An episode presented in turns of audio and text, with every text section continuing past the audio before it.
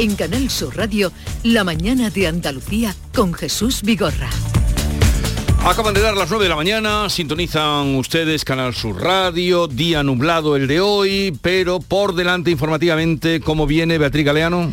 Hoy comienzan los actos Jesús por el 25 de noviembre, el Día Internacional para la Eliminación de la Violencia contra las Mujeres. Eh, se van a dar a conocer los datos del mes de octubre del 016, el teléfono de atención a las víctimas.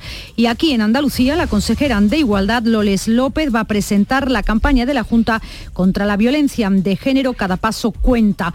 De lo político, esta semana se va a hablar de presupuestos en Andalucía y en Madrid. Aquí en Sevilla, el miércoles, comienza el debate de presupuestos en el Parlamento y en Madrid, en el Congreso, el proyecto de presupuestos generales del Estado afronta desde hoy su fase decisiva antes de su aprobación y posterior remisión al Senado, donde debe completar su tramitación para entrar en vigor el 1 de enero. El debate se va a iniciar a las 3 de la tarde. Hoy, además, el presidente del Gobierno, Pedro Sánchez, el secretario general de la OTAN, Jens Stoltenberg, y el presidente de Ucrania, Volodymyr Zelensky, por vía telemática, este último, van a participar en la última sesión de la Asamblea Parlamentaria de la OTAN durante este fin de semana ha debatido en Madrid sobre la guerra de Ucrania. Por cierto, que también hoy la Armada comienza en aguas del Golfo de Cádiz, en el mar de Alborán, y en aguas próximas a Cartagena un ejercicio de adiestramiento de guerra antisubmarina de superficie y antiaérea. Van a colaborar 28 aviones caza de la OTAN. También hoy Felipe VI viaja a Londres, va a asistir a un encuentro con empresarios y aquí en Andalucía la estación de esquí de Sierra Nevada y la Federación Andaluza de Deportes de Invierno van a presentar en Granada la próxima temporada de invierno. Lo van a hacer en la sexta gala del Deporte Blanco. Se conocerá el calendario deportivo y las inversiones y novedades de la estación invernal granadina para la temporada que viene. Gracias, Bea. 9, 2 minutos de la mañana. Continuamos con Estela Benot, Javier Caraballo, Pepe Landi. Estábamos ya liados con otro asunto importante que arrastramos de la semana que viene. ¿Hasta dónde? ¿Hasta cuándo? E, eso también tendrá otra, mm, tal vez otra, otra vuelta. A ver cuándo se aprueben los presupuestos. Eso, también tiene mucho debate pendiente. Hoy, vamos a escuchar por, primera vez la opinión de los portavoces en el Congreso, a ver, a ver lo que dicen. A ver qué dicen. Pero vamos a escuchar ahora a Cristina de Seus, que es presidenta de la Asociación de Fiscales, mayoritaria en la carrera y decana de la Fiscalía Provincial de Barcelona. Cristina de Seus, buenos días. Hola, buenos días. Después de todo lo que se ha armado cuando se ha descubierto, mm, en fin, las rebajas que se podían obtener con la ley del solo si es sí, el gobierno eh, espera que sea la Fiscalía o el Tribunal Supremo quienes salven esta situación. Y yo le preguntaría a usted, ¿de aquí cómo se sale? ¿Esto quién lo arregla? Sí, mm, bueno, en primer lugar yo creo que lo que hay que hacer es explicar con cierta claridad qué es lo que nos encontramos y luego veremos a ver cómo se resuelve. Mire, eh, eh, con la reforma lo que se ha conseguido es que determinados tipos penales hayan sufrido una rebaja en el límite máximo de su pena. Hmm. Por ejemplo, en estos casos, mm, la agresión sexual básica, por así decirlo, del artículo 178, antes tenía una pena de 1 a 5 años, ahora tiene una pena de 1 a 4 años. Evidentemente, si se ha rebajado el límite máximo y hay mm, conductas que se han sancionado en sentencias con pena superior a cuatro años y hasta cinco, habrá que revisar, sí o sí. En el caso de, por ejemplo, el artículo 179, si la agresión sexual consiste en el acceso carnal, vaginal, anal o bucal, la pena antes era de 6 a 12 años y ahora es de 4 a 12 años. Aquí va a haber un problema de interpretación. ¿Por qué? Porque la pena ha bajado sensiblemente, dos años por el límite mínimo, por así decirlo.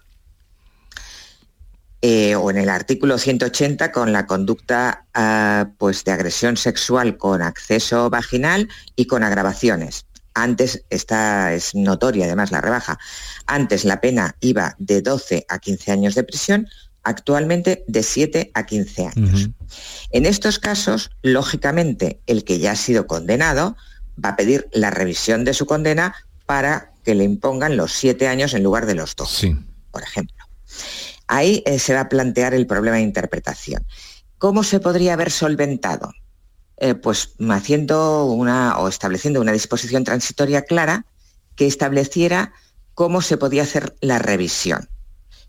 Manifestando, por ejemplo, como norma, que cuando la pena impuesta en la sentencia cupiera tanto en el nuevo tipo penal como en el antiguo, por el, por el rango punitivo, no se haría la revisión a la baja. Pero eh, la, la reforma no lo ha hecho. Con lo cual abre aquí el debate.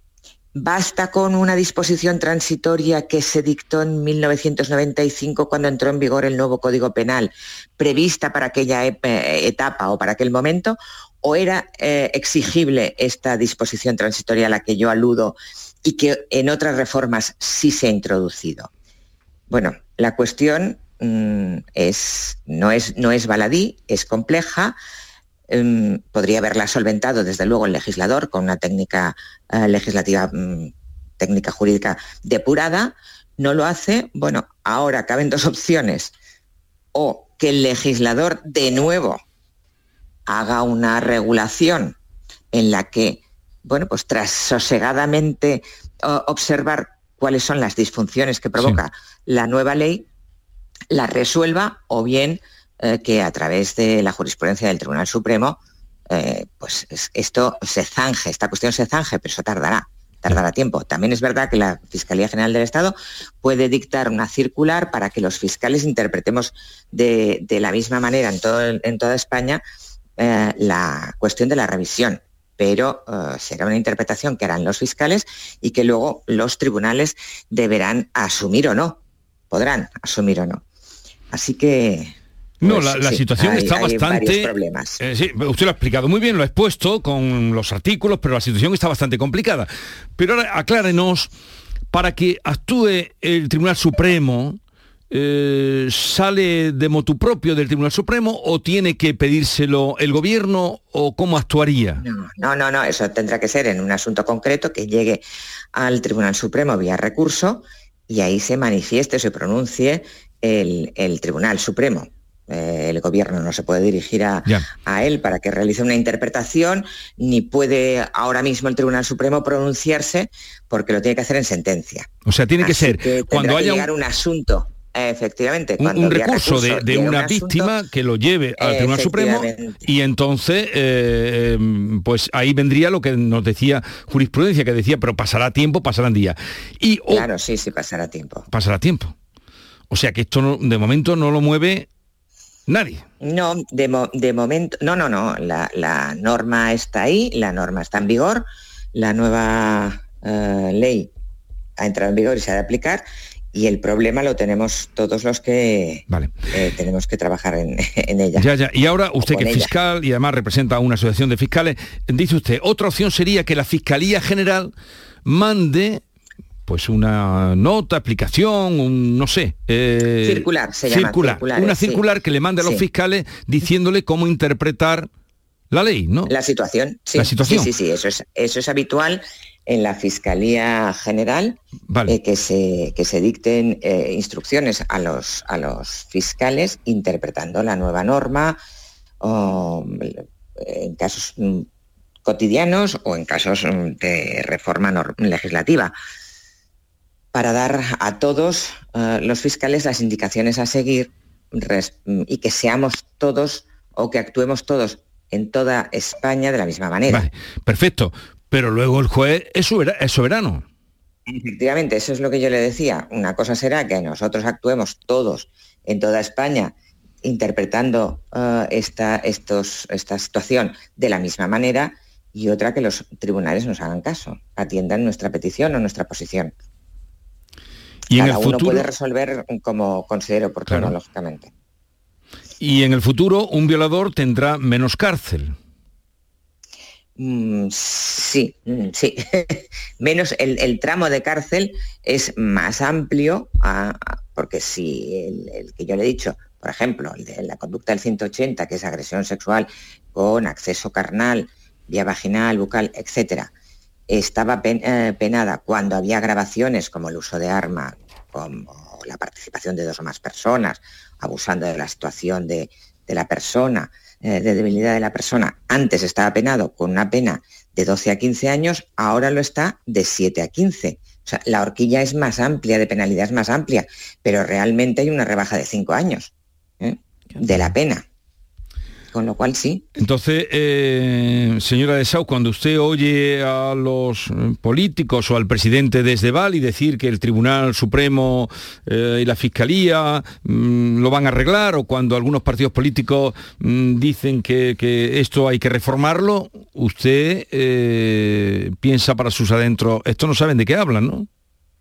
Efectivamente, efectivamente, la ley está en vigor, Ahora eh, tenemos el problema práctico de su aplicación con estos eh, pues, eh, errores mm, o lagunas que presenta la norma. Y claro, es fácil decir ahora la Fiscalía, ahora los tribunales lo arreglarán. Era mucho más lógico y mucho más sensato que lo hubiera hecho el legislador acudiendo a los informes que se emitieron por el Consejo Fiscal, el Consejo General del Poder Judicial, el Consejo de Estado, donde ya se indicaba todos los problemas que se iban a plantear. hubiera sido mucho mejor eh, y no se hubiera provocado o no se hubieran producido estas situaciones lamentables que se van a producir o se están empezando a producir ya. Ya ahora. Y por ejemplo, mm, permítame mi em, atrevimiento, eh, si la ley, una ley se puede derogar, ¿Se puede derogar la ley? Sí, sí, sí. La ley, una ley se puede derogar, efectivamente, y una ley se puede reformar siempre que se sigan, obviamente, los cauces legislativos oportunos. Que llevaría también su tiempo. Que llevaría también su tiempo, sí. Algún tiempo llevaría, sí. Eh, ¿Queréis hacer alguna pregunta concreta a nuestra invitada? Pues luego no me digáis por qué no lo has preguntado esto. Yo, eh, para mí ya me ha contestado una duda que yo tenía, que era el futuro que va a pasar y ha dicho claramente que sí, que los violadores van a tener menos pena. Eh, ¿Alguno más, Caraballo, Pepe? A ver, a ver, eh, vamos a ver qué ocurre con esta ley, porque, eh, en fin, que se puede aprobar otra, modificar, pero desde luego los violadores, los condenados a los que les coja esta ley en vigor, siempre se podrán acoger. Si mañana la ley se modifica y se incrementan las penas, pues evidentemente los violadores de 2024 pues se tendrán que acoger a esa nueva a esa nueva ley. Pero yo, eh, señora Desey, muy buenos días. Lo que quería preguntarle es que, a ver, lo que yo no entiendo de, esta polémica es que... Eh, puede haber laguna o que esté mal redactada la ley, pero eh, cuando se han regulado las horquillas de las penas a la baja en algunos casos, eso no es un error, es algo consciente. Yo el otro día veía un comunicado de una asociación muy próxima al Ministerio de Irene Montero, de la Asociación de Mujeres Juezas de España, que decían que el objetivo de esta ley nunca había sido el agravamiento de las penas, que ya eran muy elevadas, sino vertebrar toda la legislación en torno a la falta de consentimiento. Lo que yo no entiendo es por qué el ministerio nos diga, oiga, sí, esto es que lo hemos hecho adrede, porque se ha hecho adrede. Si, y, si tú rebajas las penas y después salen los delincuentes, ¿por qué no defiende algo que tenía un objetivo claro? Reducir las penas en algunos supuestos porque pensaban que eran muy elevadas y articular toda la ley en torno al a la figura del consentimiento. Bien, bueno, habría que preguntar, desde luego, si, este, em, se si se habían planteado que el efecto que ahora se está produciendo se iba realmente a, producir con esa rebaja de penas y a qué respondía exactamente eh, la justificación de rebajar eh, las penas en algunos eh, tipos concretos. claro, el legislador es el que tiene que dar la explicación a la justificación. ya he hablado yo de error o laguna, según, según el posicionamiento que, que haya tenido el legislador. Yo imagino que el legislador sabía y conocía lo que hacía cuando rebajaba las penas, pero sí que es verdad que en algunos casos ha podido haber algún error al realizar la nueva eh, tipología y de, bueno, la, nueva elaboración de los tipos penales, no se han acordado de ponerlos en concordancia con otros delitos que están ah, en capítulos diferentes y entonces no hay ahora una consonancia, con lo cual es un error de técnica legislativa. Ah, así pues, hay errores y hay lagunas porque no se ha dispuesto qué puede ocurrir eh, con la revisión de las sentencias y luego hay una rebaja de penas. El consentimiento, la ausencia de consentimiento siempre estuvo presente en la regulación anterior. Otra cosa es que digan que desde el Ministerio de Igualdad nieguen que estuviera contemplada la ausencia de consentimiento.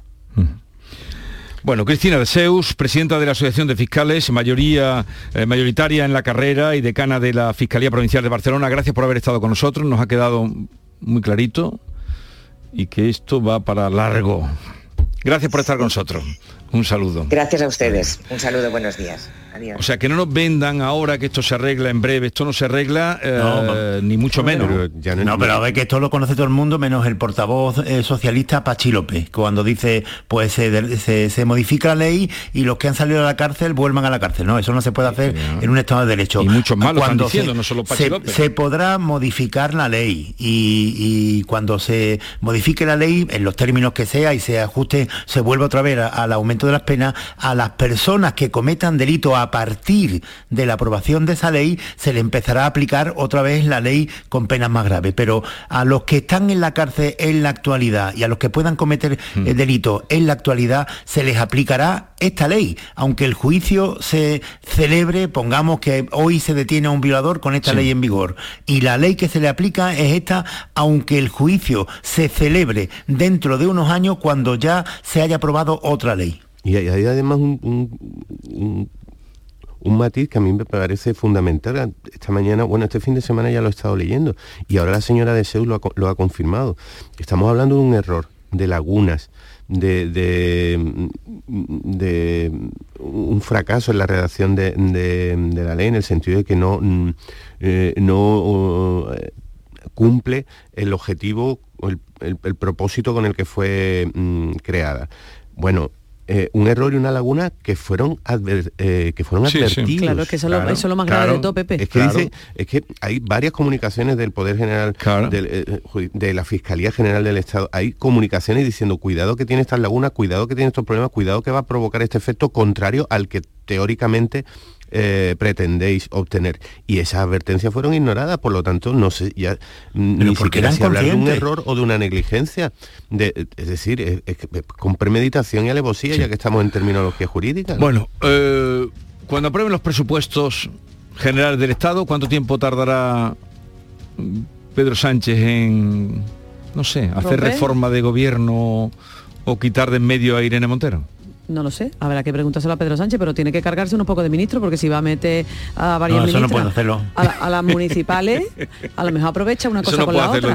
Ah, no, no, vamos a ver, en un gobierno de, porque en un gobierno de coalición Pedro Sánchez decide sobre sus ministros, pero pero pues esto no es una cosa que, afecte exclusivamente al Partido Socialista o a Pedro Sánchez. en, el, en, cual, en todos los gobiernos de, coalición es el partido el que decide sobre sus ministros. Y para quitar a Inés Montero lo tendría que decidir Podemos y esto no va a suceder. O sea que Pedro Sánchez, Pedro Sánchez se puede quitar a, puede cesar a una ministra, poder no? puede, poder puede, y cuando tenga los presupuestos amarrados no lo hace ningún gobierno, no, poder puede, pero eso no lo hace ningún gobierno de coalición. Pedro Sánchez lo que puede hacer es romper el pacto de gobierno que tiene y echar a todos los ministros de, Podemos del gobierno, pero cambiar a un ministro de Podemos por otro, eso no lo puede hacer. Y tú eso lo ves imposible. Ni nadie. y tú eso que, no sé. Y tú lo ves eso ahora mismo imposible de los imposibles. No, va, no va a suceder. Vale, ahora seguimos. La mañana de Andalucía con Jesús Vigorra.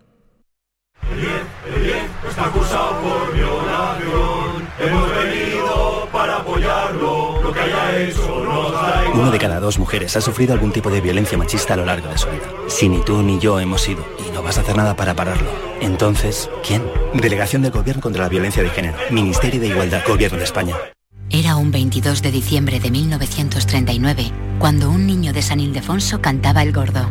Al mismo tiempo, un vecino de Jaén se enteraba de que era uno de los ganadores. Tan agradecido se sintió aquel jienense que le pagó al niño sus estudios hasta licenciarse, con una única condición, que nunca nadie conociera su identidad. Un sorteo extraordinario lleno de historias extraordinarias. 22 de diciembre, Lotería de Navidad. Loterías te recuerda que juegues con responsabilidad y solo si eres mayor de edad. Canal Sur Sevilla.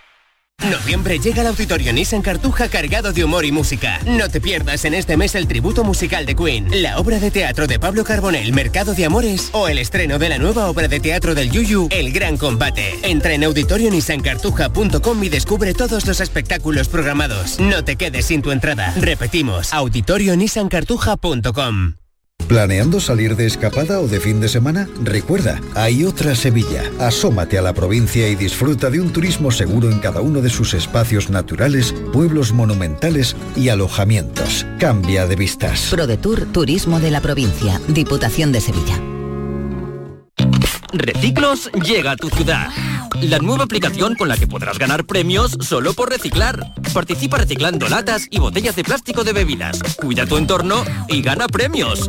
Descárgate la aplicación Reciclos y empieza a formar parte del reciclaje del futuro. Ecoembes. Si eres de los que dejas la bolsa de basura junto a los contenedores, de los que no recoge las cacas de tu perro ni diluye sus orines, o de los que hacen botellón sin importarte nada, es que no cuidas Sevilla. Si cuidas Sevilla, no eres parte del problema. Cumple tu parte. Lipasam. Juntos cuidamos Sevilla. ¿Sabías que Rica es para todos los públicos? Ven, aprovecha las ofertas de este mes y compra como un profesional. Envíos gratis a partir de 50 euros. Estamos en el Polígono Industrial Aeropuerto y en solarrica.com. Compra sin salir de casa. En noviembre, Black Friday Social Energy. ¿Quieres descuentos de 200 euros en tu instalación o prefieres un cheque regalo en el corte inglés o Amazon? Ilumina tu hogar noche y día consumiendo tu propia energía. Tu instalación en 20 días hábiles con baterías premium. ¿Qué más puedes pedir? Estudio gratuito en el 955 44 11 o socialenergy.es y aprovecha las subvenciones disponibles. La revolución solar es Social Energy. En esta siesta soy un ciclón que tengo un extra de ilusión. Cocinaré para 32 con un extra de ilusión. Dame un cupón o mejor dame dos que quiero un extra de ilusión. Por 10 euros cupón extra de Navidad de la 11 con 75 premios de 400.000 euros. El 1 de enero, cupón extra de Navidad de la 11. Dame un extra de ilusión. A todos los que jugáis a la 11, bien jugado. Juega responsablemente y solo si eres mayor de edad.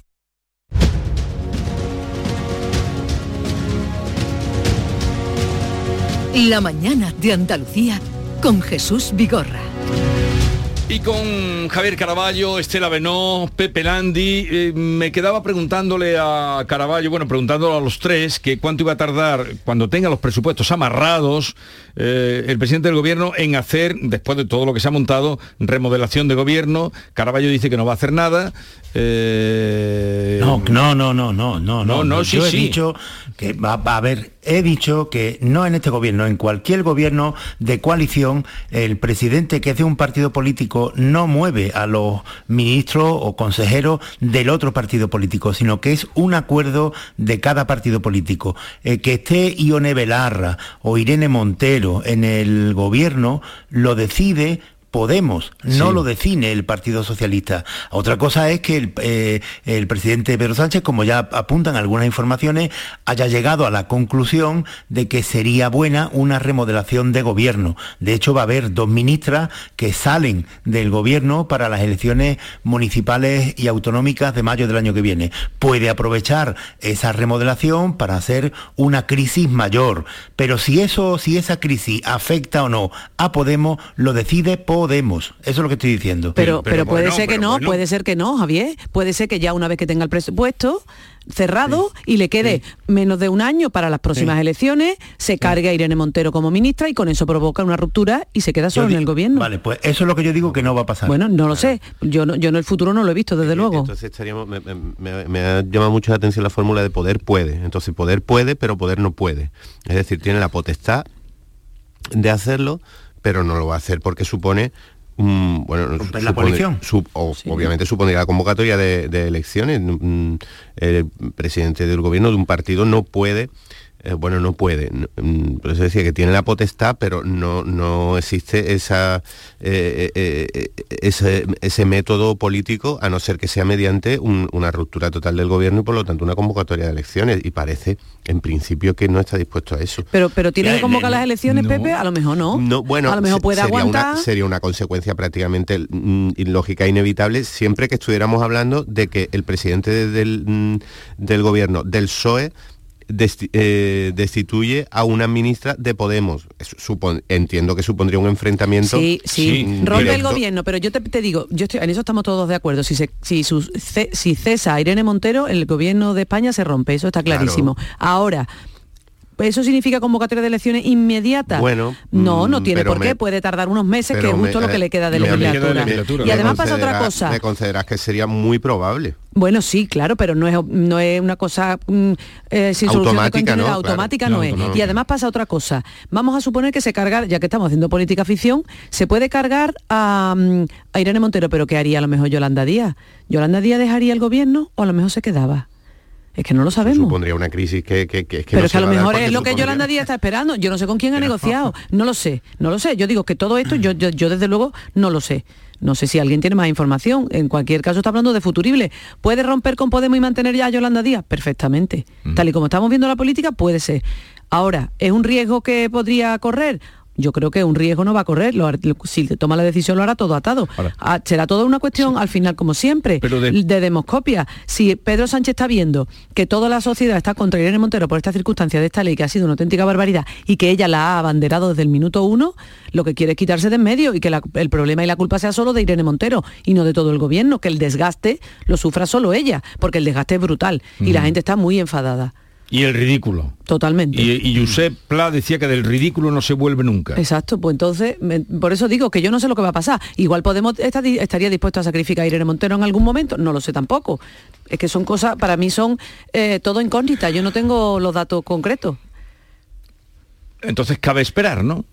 Cabe esperar. No, no, no, vamos, eh, en fin, no, no lo voy a repetir por tercera vez, pero que, eh, eso no, no, No va a no va suceder, a claro. suceder y, y, eh, lo único que cabe esperar es que haya una remodelación de gobierno dentro de la cuota socialista en la que el Partido Socialista y Pedro Sánchez eh, hagan algunas modificaciones para algo que sí preocupa dentro de- del Partido Socialista, que es dotar al gobierno de un mayor peso político. Esa figura empezó a desarrollarla eh, Félix Bolaño, pero se puede reforzar todavía más con, con- con otros eh, colaboradores y con otros dirigentes del PSOE. Vale, bien. Y o sea, que tú mm, contemplas, eh, Javier, que mm, Pedro Sánchez podría hacer una remodelación de gobierno y dejar dentro a Irene Montero.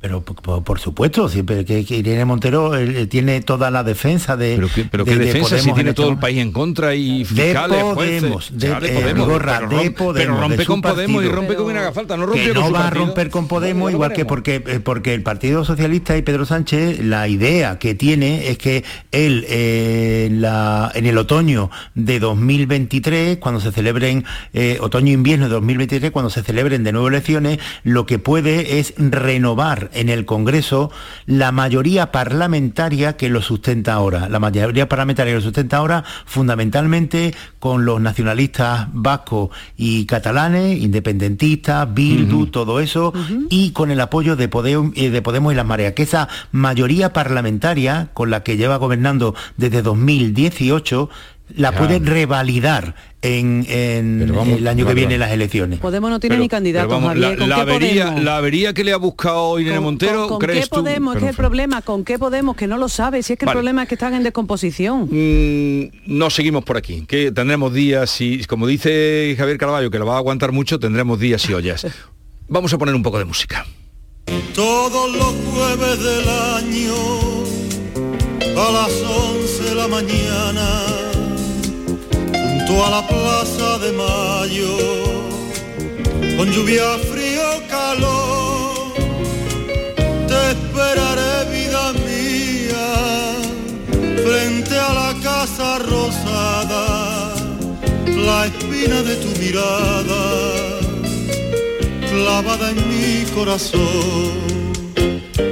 Me dicen que no te fuiste, mi bien, que te desaparecieron, que te vieron en la cuneta, cantando el giro de Carlos Gardel, que de pronto te fumaste, que te borraron del mapa que ni siquiera naciste, que medio loca mamá te inventó, con Malvina o sin Malvina. La relación con los padres que ellos tuvieron, muchos de nuestros hijos, nos fueron cambiando el parecer.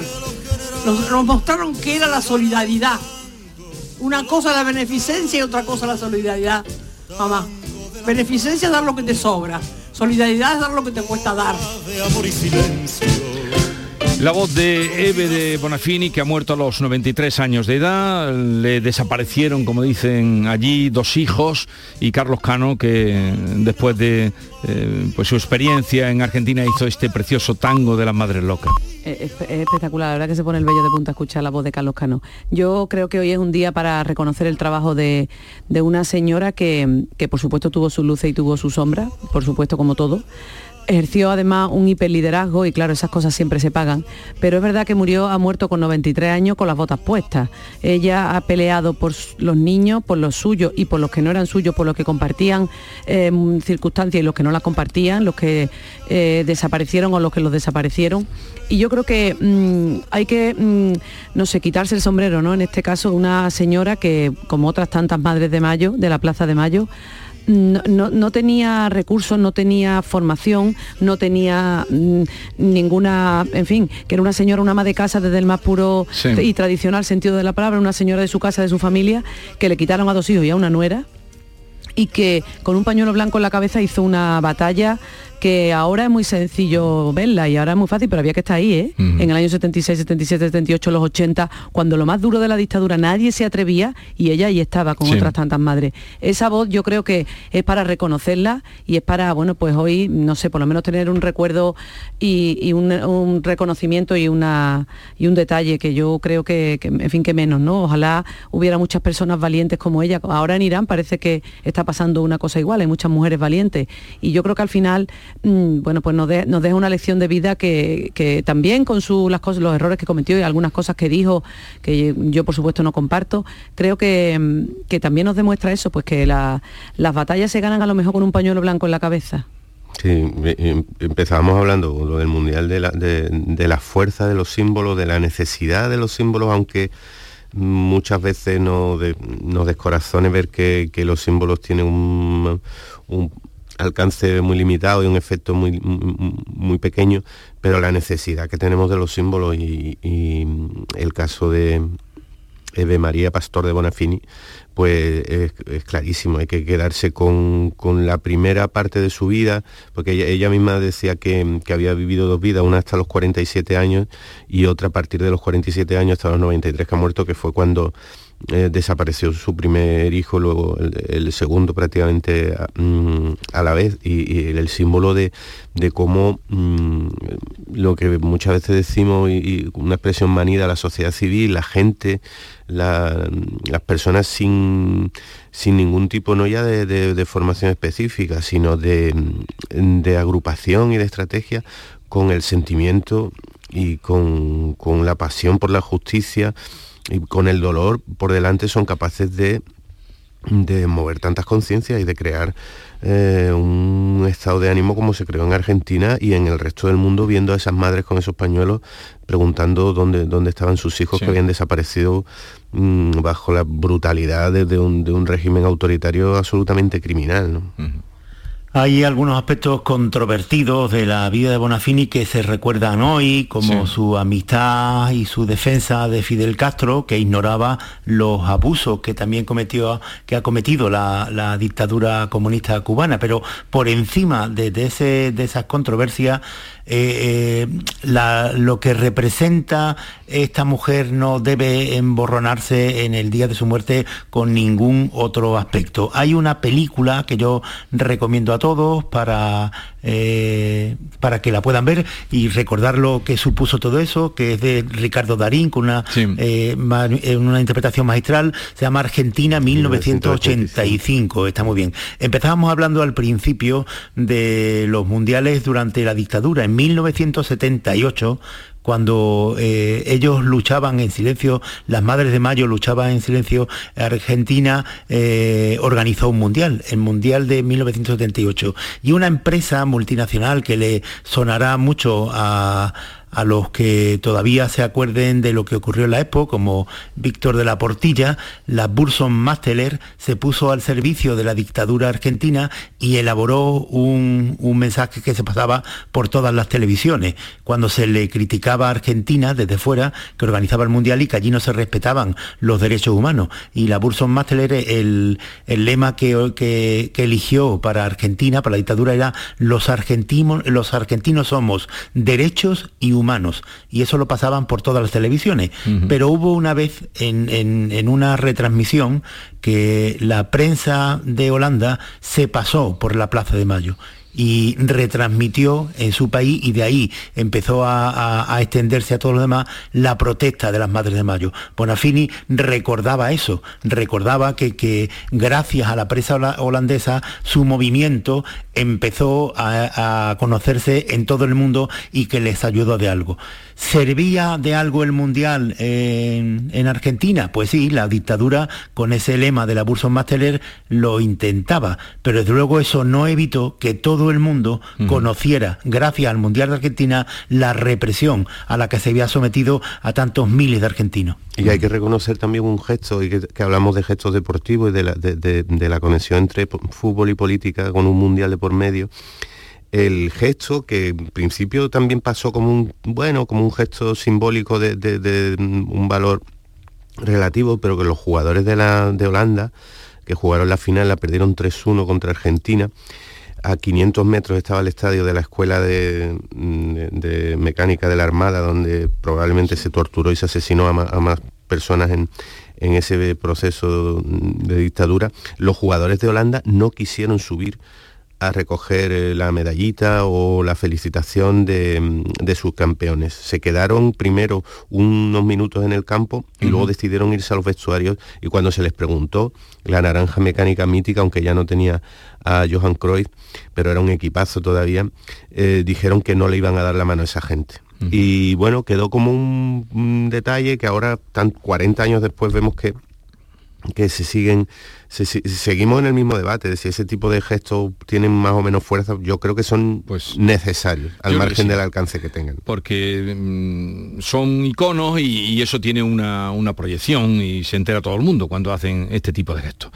Bueno, queridos, eh, se acabó por hoy. Ya veremos qué nos trae en los próximos días, pero a este, el, propio Menem a estas mujeres daba, eh, y luego Carlos Cano que hizo este, esta maravillosa canción, pero eh, Carlos Menem decía, estas viejas locas que se me quitármelas de aquí. Claro, no le interesaba porque tenían un poder que él no podía controlar y eso, eso es mucho. ¿eh? Y mira que era débil el pañuelo. Por cierto, esa película que ha recomendado Javier Caraballo, eh, Argentina 1985, si no la habéis visto, buscarla eh, Estela, ¿te gustará? Pepe, ¿te gustará? La vi, la vi, la vi. Ah, ese, ese, alegato, ese alegato final, el otro día, extraordinario. Ese alegato final de Darín es probablemente historia del cine. Película. una, cosa solamente de esta señora, ¿no? De, de Eve, y es que ella, mm, mm, hay que decir todo porque si no, ella mm, fue la presidenta de la Asociación de las, de las Madres de la Plaza de Mayo inmediatamente después de que asesinaran y desaparecieran a la señora que, que fue su antecesora. que eso también hay que decirlo. O sea ¿eh? que, fue valiente, sustituyó a una... señora que la, que la desaparecieron y que la mataron, vamos. Por eso después las veleidades que pudo tener a una mujer que le matan dos hijos, que le desaparecen dos hijos eh, y una, nuera, eh, ¿qué le vas a pedir? Exacto, demasiado. ¿Qué le vas a pedir? Bueno, que tengáis un bonito día y buena semana y nada, que os espero pronto cuando queráis. Eh, Javier Caraballo. Muy buenos días. Estela Benó. Un abrazo, buenos días. Y Pepe Landi, adiós. Un saludo. Adiós. Tango de las madres locas, copla de amor y silencio, con vida se los llevaron y con vida los queremos con Malvina o sin Malvina, ¿dónde está Pedro? ¿Dónde está Lidia? Con Malvina o sin Malvina, grito tu nombre por las esquinas. En Canal Sur Radio, La mañana de Andalucía con Jesús Vigorra ser jugador de la selección hace que todos los focos estén puestos en ti. Pero esos focos no deberían estar solo sobre nosotros, sino también sobre esos jóvenes que, junto a sus padres y abuelos, siguen haciendo de nuestro país el más rico del mundo. Alimentos de España, el país más rico del mundo. Sencilla, Sencilla, rápida, rápida, fácil de manejar. fácil de Así es la nueva app de Canal Sur Radio. Con todos los programas y audios destacados, los podcasts, emisiones en directo. Para que sigas conectado a nuestra programación y a los espacios que más te gustan y sigue. Cuando quieras, donde quieras. Descárgate ya nuestra app. Todo Canal Sur Radio, Radio Andalucía Información, Canal Fiesta, flamencoradio.com y Canal Sur Radio Música para ti. Cuando quieras, donde quieras. Más Andalucía, más Canal Sur Radio. Canal Sur Radio, Sevilla. Llega una edad en la que sabes que hay cosas que no volverás a hacer. Correr, saltar, morder sin miedo. ¿Morder? Claro que puedes morder sin miedo. En The Implant queremos que tus dientes no te impidan hacer lo que quieras. Por eso este mes te ofrecemos tus implantes dentales con un 10% de descuento. Ven a visitarnos, primera consulta gratuita y sin compromiso. Pide tu cita en theimplant.com y vuelve a sentirte joven. ¿Planeando salir de escapada o de fin de semana? Recuerda, hay otra Sevilla. Asómate a la provincia y disfruta de un turismo seguro en cada uno de sus espacios naturales, pueblos monumentales y alojamientos. Cambia de vistas. ProDetour Turismo de la Provincia, Diputación de Sevilla. Reciclos llega a tu ciudad. La nueva aplicación con la que podrás ganar premios solo por reciclar. Participa reciclando latas y botellas de plástico de bebidas. Cuida tu entorno y gana premios. Descárgate la aplicación Reciclos y empieza a formar parte del reciclaje del futuro. Ecoembes. Si eres de los que dejas la bolsa de basura junto a los contenedores, de los que no recoge las cacas de tu perro ni diluye sus orines, o de los que hacen botellón sin importarte nada, es que no cuidas Sevilla. Si cuidas Sevilla, no eres parte del problema. Cumple tu parte. Lipasam. Juntos cuidamos Sevilla. Este lunes, a la una de la tarde, la tertulia de la jugada de Sevilla de Canal Sur Radio en Burro Las Setas. La gastronomía más canalla se cocina en el centro de Sevilla. Nuevo Burro Canaglia en Las Setas, en calle José Gestoso, número 3. El análisis, el debate y los protagonistas del fin de semana deportivo en Burro Canaglia Las Setas. Noticia de última hora. Sube la luz, sube el gas, suben los alimentos. Pero en tiendas MGI, los juguetes siguen a 10, 15 y 20 euros. Porque estas navidades ningún niño se quedará sin juguetes. Tiendas MGI, mirando por tu ahorro. Visítanos en tu tienda más cercana o en tiendasmgi.es. Viernes 2 de diciembre, bote especial de Euromillones de 130 millones de euros para que nada te quite el sueño. Porque teniendo 130 millones y suena el despertador puedes dormir 5 minutitos más. Y luego otros 5 más. Incluso 130 millones más. Porque tendrás todo el tiempo del mundo para despertarte y para todo lo demás. Este 2 de diciembre, bote especial de 130 millones. Para no volver a necesitar el despertador. Loterías te recuerda que juegues con responsabilidad y solo si eres mayor de edad.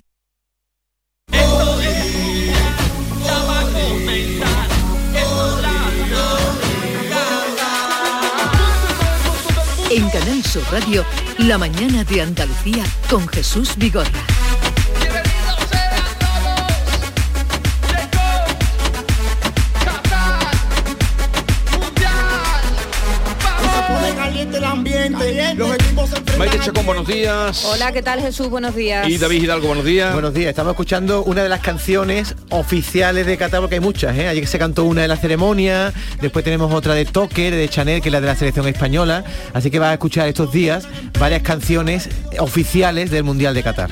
Vamos a hablar a partir de las 10 del Mundial de Qatar, luego les contamos eh, pues detalles de por dónde queremos ir, pero ahora vamos a saludar a Alejandro Álvarez, que es eh, médico de la selección de Qatar.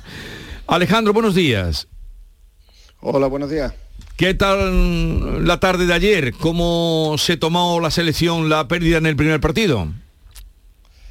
Bueno, la verdad es que mm, ha sido un, un palo duro, mm, podríamos decir, porque mm, todas las esperanzas de- del equipo, ya nosotros sabemos la- la- las posibilidades reales que, que existen en este mundial y las ilusiones de- del equipo y del país pasaban por ganar algún partido, más allá de que, de que la esperanza siempre está puesta en que se pueda hacer un buen papel y pasar la fase de grupos, pero sobre todo lo que se quería era poder ganar algún partido en este mundial y, obviamente a priori, porque en fútbol nunca se sabe, las esperanzas estaban puestas en, el partido de Ecuador y, obviamente las cosas no salieron como, como se esperaban, pero bueno, quedan dos partidos, quedan dos partidos más y a ver si, si se pueden sacar buenos resultados que, en esto de fútbol nunca se sabe. Mm. ¿Desde cuándo llevas en bueno eh, allí en Qatar o, también como médico de la selección? Bueno, nosotros nos vinimos aquí hace cinco años. En septiembre de 2017 fue cuando yo me incorporé a la, a la, selección. A mí me llamaron directamente desde la selección de Qatar y fue cuando dejé el, el club. Eh, yo trabajaba en el Sevilla Fútbol Club y fue mm. cuando lo dejé para venirme aquí y son cinco años ya los que llevamos trabajando aquí. Alejandro, tú que estás ahí en Qatar, quizás nos puedas aclarar un poco cómo es la cultura del fútbol eh, en ese país donde hace pocos años no había ni, selección. Eh, ayer vimos cómo al descanso, cuando la selección perdía 2 a 0 ya, 15.000 personas abandonaron el estadio en el descanso. ¿Eso puede indicar también que, el apoyo no es mucho o quizás no están acostumbrados a la derrota? ¿Cómo interpretas eso? Eh, bueno, podría tener esa, esa lectura o, alguna otra. La verdad es que efectivamente aquí la, la cultura de. hay cultura de fútbol, eh, hay muchísima afición por el fútbol, pero también es cierto que es eh, o, se, diversifica entre los clubes de aquí y los clubes internacionales. Entonces aquí hay mucho, mucho aficionado al fútbol, pero que, son eh, que animan a equipos como Real Madrid, Barcelona, París Saint Germain y este tipo de clubes. Entonces, asimismo en la, en la, en la competición nacional aquí en la Liga de Qatar, pues es verdad que los estadios no no, se suelen llenar salvo en, partidos realmente importantes, cuando juegan los dos equipos más grandes del país, cuando es la final de la Copa del Emir. En eventos así los estadios sí se suelen, se suelen llenar. Asimismo, cuando juega la selección nacional también, algún partido importante, hemos visto estadios completamente llenos. Lo de ayer fue una sorpresa para todos eso te lo, te lo puedo garantizar. Así que yo, yo iría más que nada por, esa decepción quizá y esa pues, falta de, experiencia en cuanto a este tipo de, partidos o de acontecimientos en los que uno espera, incluso faltando todo un segundo tiempo, que, que se le pueda dar la vuelta al marcador. Sí, porque los datos que yo tengo es que eh, lo cuenta eh, que abren jubilosos hoy los diarios ecuatorianos. El universo de Guayaquil dice récord mundial entre eh, exclamaciones. Ecuador destruye 92 años de historia. La selección es la primera desde Uruguay 1930 en vencer al país organizador. Mm, nunca había pasado eso. Mm. No, había pasado desde Uruguay 1930 nunca había pasado. ese ha sido un dato, un dato que, ha hecho daño también, más allá de que al final es, un partido de fútbol y todo son, todo esto son estadísticas. Eh, lo importante es lo que te digo, que eran los tres puntos a priori más asequibles y, se han escapado. Entonces, al final eso es lo que hace daño, lo demás son, son simplemente datos o anécdotas que, bueno, que, que no dependen de, más allá de, los 90 minutos que se juega en el partido y de las cosas que pasan en él. Entonces, bueno, no le daría más importancia a eso tampoco, más allá de, como te digo, los tres puntos que se han escapado. Hay una hay liga, ¿no? Hay una liga de fútbol desde los años 60 en Qatar. Eh, pero Alejandro, la vida cotidiana allí, ¿cómo es? ¿Tú vives allí con tu familia, eh, con tus hijos? Sí, yo me vine, yo me vine aquí con mi mujer hace cinco años y aquí hemos tenido tres hijos. Bueno, eh, han, nacido en España porque bueno, nos ha coincidido estando allí en, las vacaciones precisamente. Yo mis vacaciones todos los años van variando dependiendo de, las competiciones que juguemos y afortunadamente pues ha coincidido para que pudieran nacer allí como podrían haberlo hecho aquí perfectamente porque, porque la vida aquí es, espectacular, la verdad. Nosotros estamos aquí muy contentos, es un país muy bonito, muy, muy seguro, muy tranquilo, en el, en el cual todo, todo está hecho para que el expatriado, el que viene aquí a trabajar de fuera, se sienta como en casa o mejor que en casa y la, y la vida está y todo está organizado para la vida en familia. Para hay muchísimas atracciones, muchísima oferta para, para cosas de para niños de todas las edades. Con lo cual eh, estamos muy a gusto aquí. Oye, Alejandro, aquí han llegado noticias de que ha habido muchos accidentes en la construcción de, del estadio y de las grandes obras que se han hecho con vistas a los mundiales. Más de 6.000 víctimas mortales. Se habla de más de 6.000. Eh, bueno, eh, ya sabemos cómo es, cómo es esto de la, de la información cuando, cuando mm, realmente siempre decimos hay que contrastar las noticias, pero luego a la hora de la verdad uno no sabe bien cómo contrastarla o, con quién contrastarla y al final qué, asumir, asumir como verdad. Eh, lo cierto es que, en este caso, y, porque afecta, no voy a decir nos afecta, afecta al país, porque es el, primer, el primer eh, damnificado de esta, de esta noticia, eh, aquí sí se ha aclarado, se ha esclarecido este, este hecho y la verdad es que estos 6.000 o 6.500 obreros que han muerto en la construcción durante todos los estadios y hoteles para el Mundial, eh, es un dato que está mal, mal, dado porque ahí se habla de las víctimas que se han producido de, esta población eh, desde 2012, creo recordar, eh, y se han metido todos los fallecimientos de, esta población, me refiero a, gente de Bangladesh, de, Pakistán, todo, al final toda la población de servicio que viene a trabajar aquí en, el, sector de la, de la construcción, pero se han metido todos los fallecimientos, da igual cuál fuera la causa. Hablamos de, muertos por COVID, hablamos de, accidentes de tráfico, hablamos de enfermedad común, entonces todo se ha metido ahí. Y luego pues aquí han, aportado los datos de, este tipo de fallecimientos en los cuales estos sectores en sus países de origen tienen muchísimos más muertos de los que hay aquí, eh, que hay más cataríes que mueren por accidentes de tráfico de los que han fallecido por este tipo de, de accidentes tanto de construcción como de tráfico de COVID. Entonces, bueno, yo creo que desde que esto es un tema que nos sobrepasa a todos, que desde que se le dio, se le otorgó el Mundial a Qatar en 2010, yo creo que todo ha sido un buscar datos para, hacerle daño al país por algo que yo creo que no tienen culpa.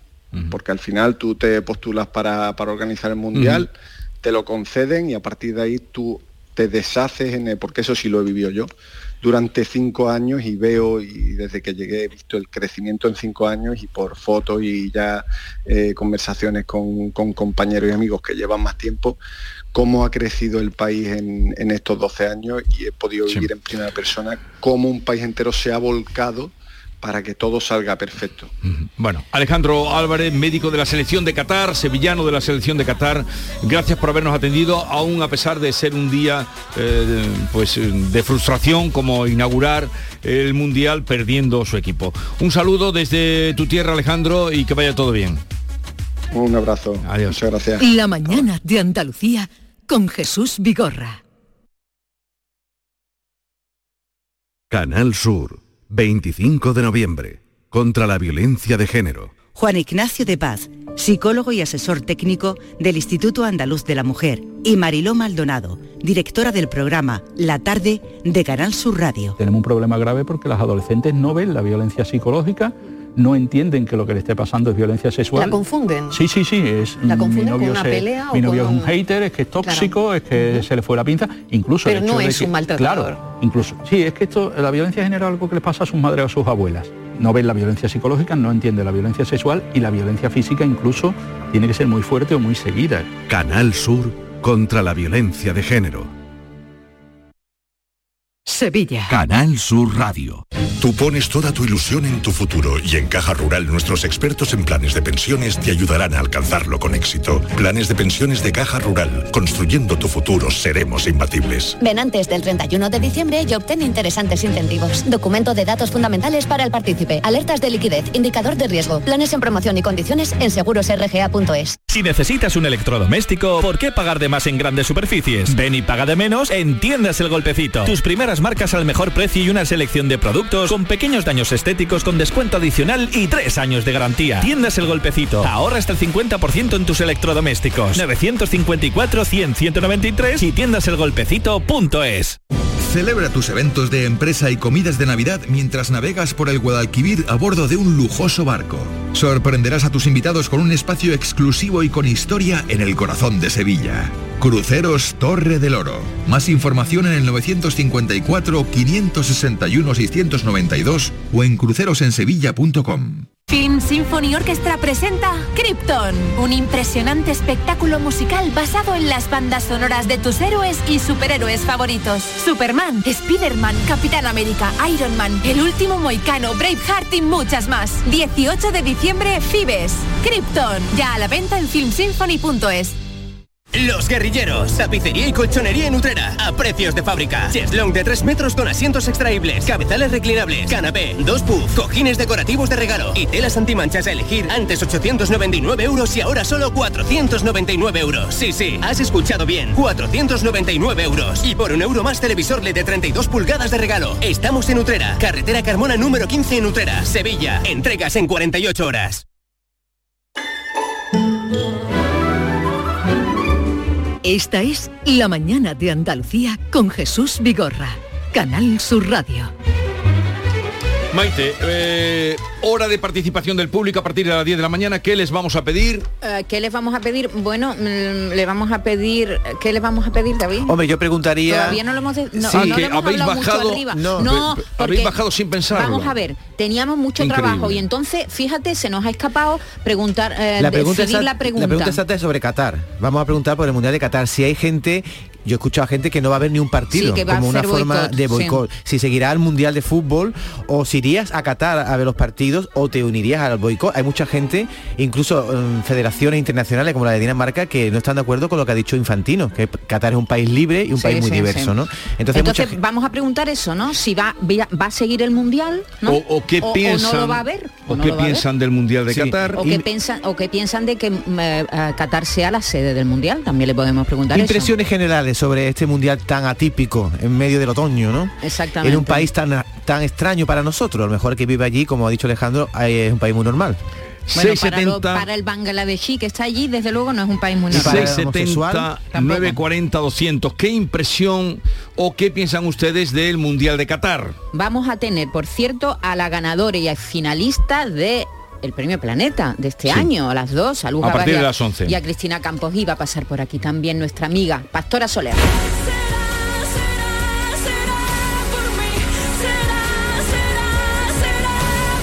El viernes pasado publicó su último trabajo Libra y va a, a venir con nosotros a estar con nuestros oyentes. El Mundial de Qatar comenzó con una ceremonia entre tradicional y futurista. El balón echó a andar y los ecuatorianos a clamar cerveza, cerveza. García Barbeito piensa que la revolución llegará antes por la demanda de cerveza que por las exigencias de la ONU. Querido Antonio, te escuchamos. Muy buenos días, querido Jesús Vigorra. Perversos de la cerveza en el Mundial de Qatar. Petrodólares al canto. El dinero tiene fuerza. Qatar puede organizar todo lo que le apetezca. Clava una pica en el suelo y le brota la riqueza. Y como el coche no es como el de los picapiedras y nos tienen cogiditos por una parte muy seria, pues son los amos del mundo y organizan lo que quieran. Dictadura catarí que está pasando las negras, porque la mujer levanta libre por fin la cabeza y grita ya que los velos se los va a poner su abuela. Y viva la libertad, que no soy tu esclava, prenda. La mujer ha levantado su digno grito de hembra y está dispuesta a llegar hasta el fin para ser ella. Y ahora, empezado el mundial, como el alcohol no lo dejan consumir en los estadios, ha nacido otro problema. La afición ecuatoriana, esa amarilla marea, se puso a gritar ayer así, queremos cerveza, no petróleo, no más goles, no dólares como breva, no, querían sencillamente cerveza, beber cerveza. La unión de alcohol y mujer puede ser una gran mezcla con la que a la dictadura se le quiebre la cabeza. La mujer libre de velo y ecuatorianos que beban miles de litros fresquita de una agradable cerveza, el fin de los dictadores a lo mejor está cerca. Quieren los ecuatorianos que del fondo de la tierra salga no líquido negro, sino espumosa cerveza. Ponme los tanques fresquitos y quítate el velo, nena, y los pozos de petróleo que se los beba la tierra.